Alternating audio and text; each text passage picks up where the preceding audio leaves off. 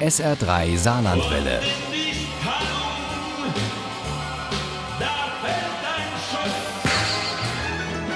Der Krimi-Tipp. Der SR3 Krimi-Tipp bringt uns heute nach Österreich. Und dort kommen wir ganz schön rum, denn es geht von der Steiermark über Salzburg und Wien bis in die Wachau und nach Tirol. Das ist schön, aber auch gruselig. Denn in dem neuen Krimi von Isabella Archan hat es ein Serientäter auf Teenager abgesehen. Uli Wagner über die Mörder Mitzi und der Sensenmann. Die Mörder Mitzi und der Sensenmann, die kennen sich ziemlich gut. Als kleines Mädchen soll die Mitzi unbeabsichtigt eine Explosion ausgelöst und damit den Tod ihrer Eltern und ihres kleinen Bruders verursacht haben. Daher auch der Name Mörder-Mitzi, der der Maria Konstanze Schlager, wie sie richtig heißt, seit der Schulzeit wie Pech anheftet. Es geht darum, dass die Leiche eines Mädchens gefunden wird, aber dieses Mädchen ist vor tatsächlich schon zwölf Jahren in einem Keller eingemauert worden. Eine Figur, die quasi ohne Namen bleibt, weil sich keiner meldet, nachdem diese Leiche entdeckt worden ist. Da spielt sich in Kufstein ab, wo Mitzis beste und einzige Freundin Agnes Kirschnagel Inspektorin ist. Agnes erzählt Mitzi von dem namenlosen Mädchen mit dem grausigen Schicksal und Mitzi schießt sofort ein Name in den Kopf. Nelly. Der setzt sich schnell auch in der Sonderkommission und erst recht bei deren Leiterin, der Agnes Kirschnagel, durch. Wer ist mit dir zur Schule gegangen? Wir sind deine Freunde, Nelly. Agnes seufzte. Wo sind deine Mama, dein Papa, deine Oma oder dein Opa? Hat dich niemand geliebt? Vermisst dich keiner seit so langer Zeit?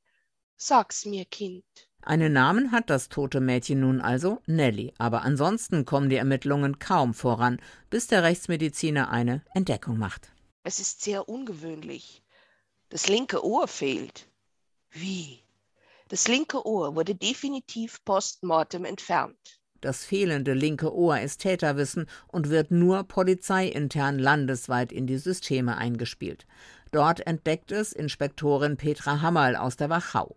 Die sucht seit fünf Jahren den Mörder von Lara, einem jungen Mädchen, das viel gemeinsam hat mit der Unbekannten aus Kufstein. Eine wirklich eindeutige Übereinstimmung. Unsere Rechtsmedizin hat vor fünf Jahren am Schädelknochen links Einkerbungen festgestellt. Diese Spuren haben den Schluss zugelassen, dass das linke Ohr grob abgetrennt wurde, was uns damals ziemlich überrascht hat. Sofort reist die hochschwangere Agnes Kirschnagel von Kufstein nach Krems. Sie ist sich sicher, dass das mehr ist als Zufall und dass die Ermittlungen jetzt vorankommen. Ach herrje, Agnes. Mich beschäftigt der Mord an Lara schon fünf Jahre. Nun gibt es doch eine Übereinstimmung mit einem zweiten, meinem. Das Merkmal mit dem fehlenden linken Ohr ist prägnant. Eben ein Serientäter. Genau, ein Serientäter, der es auf Teenager abgesehen hat. Mädchen. Petra Hammerl hat auch noch das deutsche Fernsehen eingeschaltet, will bei Aktenzeichen XY über den Fall Lara berichten und Agnes und die unbekannte Tote aus Kufstein, die alle inzwischen Nelly nennen, mit einbeziehen. Die Vorbereitungen laufen auf Hochtouren, aber dann, so viel darf ich verraten, geschieht noch etwas ganz, ganz Furchtbares für alle Beteiligten, aber für die Mitzi unfassbar. Agnes, die sich mit diesem Fall beschäftigt, verschwindet spurlos.